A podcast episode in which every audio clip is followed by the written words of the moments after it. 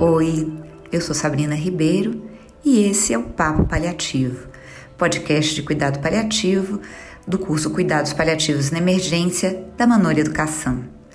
No nosso primeiro episódio, a gente conversou sobre a família que recusa cuidados paliativos e quais são as estratégias que a gente pode utilizar nessa situação. Hoje a gente volta para mais um tema muito delicado. Todo ano, muitos pacientes morrem no departamento de emergência, que é um ambiente superlotado, barulhento, sobrecarregado. Mas o fato é que isso é uma coisa que acontece. Talvez, dentro da emergência, a gente não possa proporcionar ao paciente e aos seus familiares aquela morte tranquila, com muita privacidade, com a presença de todos e com as despedidas que teria em algum outro lugar mas é nossa obrigação proporcionar a melhor experiência possível dentro do que a gente consegue. E é sobre isso que a gente vai falar hoje. Eu vou começar com o depoimento de uma paciente. A Jussara, no Instagram supervivente, tem câncer metastático há mais de 10 anos. E encarando a doença, ela acompanhou o processo de piora, de transição de cuidado e de morte de muitas amigas e de muitas colegas. Hoje ela nos conta uma dessas experiências e a partir dessa experiência ela percebeu o que é importante no final da vida e que tipo de morte ela não quer ter. Para a preservação da identidade dessa paciente, os trechos em que a Jussara falou o nome dela vão ser preservados, para que ela não possa ser identificada. Vamos ouvir a Jussara. Pra gente que vive isso e vê alguém morrer da mesma coisa, que provavelmente vai ser a sua morte, é muito complicado, porque você enxerga ali o teu futuro, entre aspas, né? E, e ver ela morrer foi uma das coisas mais dolorosas da minha vida, assim, por, porque ela morreu de uma maneira que, que eu não quero morrer, né? Uma maneira. Naquele tempo se falava muito pouco sobre cuidado paliativo. Eu, na verdade, naquele tempo uh, ainda tinha na, na, minha, na minha ideia, né, no meu pensamento, que cuidado paliativo era aquela coisa uh, de, de, era um lugar, sabe, e não uma ação para mim era um lugar onde as pessoas iam para morrer. É aquele tal daquele final do corredor, né? Que as pessoas vão ser colocadas lá para serem tratadas. Mas não na minha visão do que eu do que eu vi ali naquela época, ela morreu, sei lá, tem uns seis anos mais ou menos, por aí, de cinco a sete anos. Eu sou péssima com datas, mas faz um tempo já que ela morreu.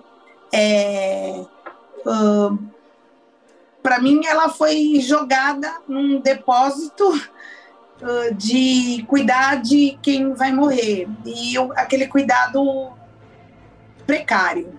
Ela estava num grande hospital aqui de São Paulo, uh, que, que é onde eu também fazia meu tratamento, por onde eu, é, eu fiz esse, eu fiz meu tratamento muito tempo nesse mesmo hospital. E e infelizmente eu tenho uma memória muito ruim desses dias. Eu ia ver ela quase todos os dias e o que eu observava. Pena que, que naquele tempo eu não tinha a língua que eu tinha hoje e o poder que eu tenho de, de fala hoje, sabe? Uh, é, é uma pena porque eu acho que eu teria mudado alguma coisa ou eu teria lutado para ela ter um atendimento melhor. Mas o que eu vi ali foi uma mulher morrendo ao lado de outras, né? Porque não tinha só ela no quarto, é, que eram apenas,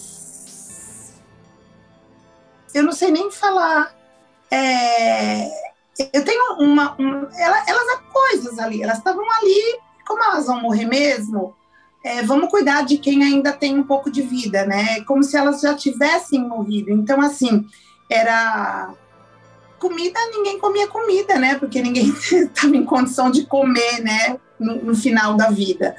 Uh, então, uh, era injeção para dor, era troca de fralda, uma limpeza no corpo precária, uh, e esperando o momento de morrer. Ninguém perguntava nada para ela, ninguém queria saber nada dela. Ela, ela vivava de dor. Então, todas as vezes que eu ia ver ela no hospital, foi numa época que eu ia quase todo dia. Eu devia estar fazendo rádio, eu devia estar fazendo alguma coisa.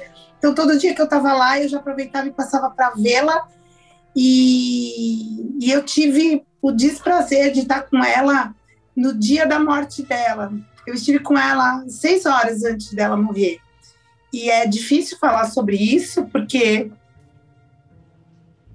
eu vi ela sendo medicada de uma maneira totalmente indigna, tomando uma injeção no pé ou na perna, agora eu não me lembro. E ela gritava muito de dor. E ela ela estava tendo aqueles delírios, né, de quem está no final da vida, que tem algum problema no fígado. Vocês sabem melhor do que eu, né, o que é isso. E eu lembro que eu fui fazer um carinho nela e ela me, me rejeitou, assim, me repeliu, falou assim: não toque em mim. Ela tinha um grau de dor que ela não conseguia nem receber um carinho, porque só de pôr a mão nela doía. E eu lembro que quando eu fui me despedir dela, que eu ia embora, né, ela me pediu desculpas porque ela tinha repelido meu carinho, mas eu acho que ela tinha tanto medo de, de sofrer um, uma mais dor ainda do que ela sofria, né? E eu nunca vou me esquecer daquela injeção que deram nela. Era uma injeção. É, não teve um cuidado, olha, vou aplicar uma injeção no seu pé, porque é o único lugar que a gente está conseguindo. É, eu não sei, enfim, não tinha uma coisa de, de, de humanidade para tratar de uma pessoa que ainda estava viva, ela estava viva, ela estava raciocinando. Com raras exceções de momentos que ela delirava um pouco, que falava alguma besteira, ela, ela reconhecia as pessoas, né? Ela sabia o que estava acontecendo com ela. E daquele dia, que eu não me lembro quando foi, eu acho que foi em fevereiro de algum ano, eu não me lembro Uh, mas daquele dia que não importa a data, eu comecei a pensar de como eu não queria morrer. e aí eu entendi que eu não queria morrer do jeito que eu vi ela morrendo.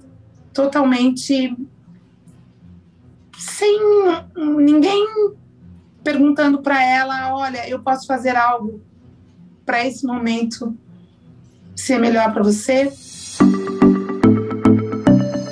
Depoimento da Jussara é um depoimento muito forte, que fala de muitas coisas.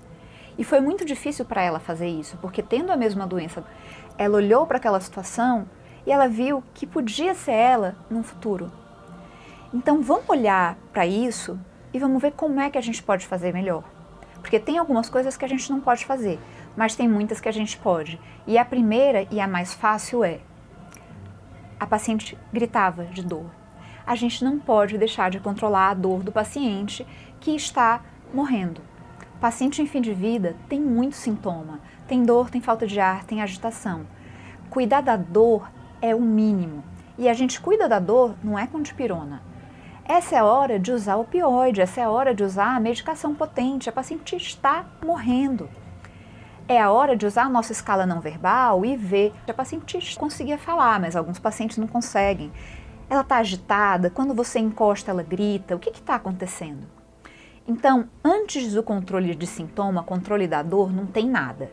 Essa coisa de ah, despedida, é, reconciliação, com dor ninguém faz nada. Com falta de ar, ninguém faz nada. Então a gente precisa ter um bom controle de dor e um bom controle de sintomas. A gente vai falar sobre isso no curso. A segunda coisa é respeitar a individualidade e conhecer o nosso paciente.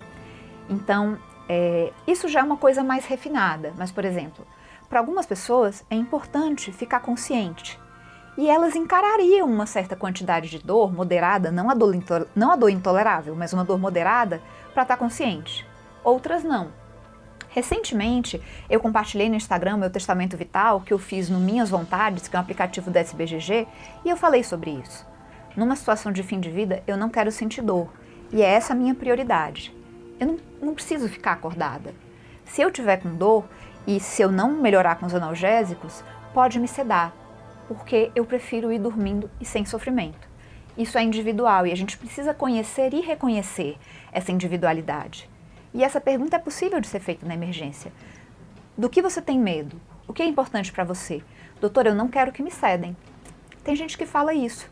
Então a gente tem que respeitar a individualidade. A morte boa ela é para cada paciente. O outro ponto é o ambiente. A emergência é um ambiente insalubre. A gente não vai conseguir ter um lugar com enorme privacidade, às vezes. Às vezes a gente não vai conseguir ter muita coisa. Mas o que, que a gente pode ter? O que, que depende da gente? A gente pode ter a família junto. A gente pode batalhar para que as pessoas mais importantes, pelo menos os mais próximos, estejam juntos. Às vezes a gente não pode ter um quarto, mas a gente pode colocar um biombo. A gente pode tentar proporcionar um ambiente silencioso. A gente pode tentar proporcionar com o paciente, por exemplo, com fone, uma música ou algo para distraí-lo do ruído a gente pode proporcionar que o paciente não sofra picadas ou coisas desnecessárias, não use medicações ou controle de destro ou coisas que só vão machucá-lo. A gente pode proporcionar também que o cuidado dos profissionais seja direcionado para conforto. Para aquela paciente, por exemplo, não faça aspiração nasotraqueal, que é um procedimento doloroso, se ela não parece estar desconfortável com a secreção. A gente tem muitas coisas que a gente pode fazer, mas a principal delas e a mais importante e a Jussara falou sobre isso, ela estava abandonada, no final do corredor. O paciente em fim de vida, ele se sente abandonado e muitas vezes a gente acaba compactuando com isso quando a gente não sabe o que fazer por ele. E a gente abandona porque a gente não tem repertório, porque a gente não tem dentro do que a gente aprendeu o que fazer. Esse curso é para isso, mas se em algum momento você olha para um paciente e você acha que você não tem o que fazer por ele, chame outra pessoa, peça ajuda. Sempre há o que fazer por um paciente. E esse compromisso de não abandono é algo que tem que estar presente durante todo o cuidado. A Jussara falou, é, não tinha ninguém ouvindo ela, não tinha ninguém dizendo: Olha, eu estou aqui, o que, que eu posso fazer? Essas palavras, elas são qualidade de morte. Essa presença essa disponibilidade é qualidade de morte, não só para o paciente, mas para aquela família que vai se lembrar daquele momento durante muitos anos. Então, para fechar o nosso episódio, eu queria dizer que a emergência não é o lugar que as pessoas escolhem morrer, mas é o lugar em que muitas delas morrem. Na emergência, a gente não consegue, na maior parte das situações, ter aquela morte idealizada ou, entre aspas, perfeita. Mas é obrigação de cada um de nós proporcionar ao nosso paciente a melhor morte possível.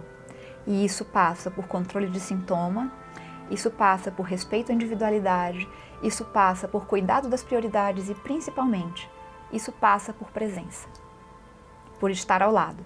E muitas vezes isso é o melhor e o mais importante que você pode fazer. Até a próxima!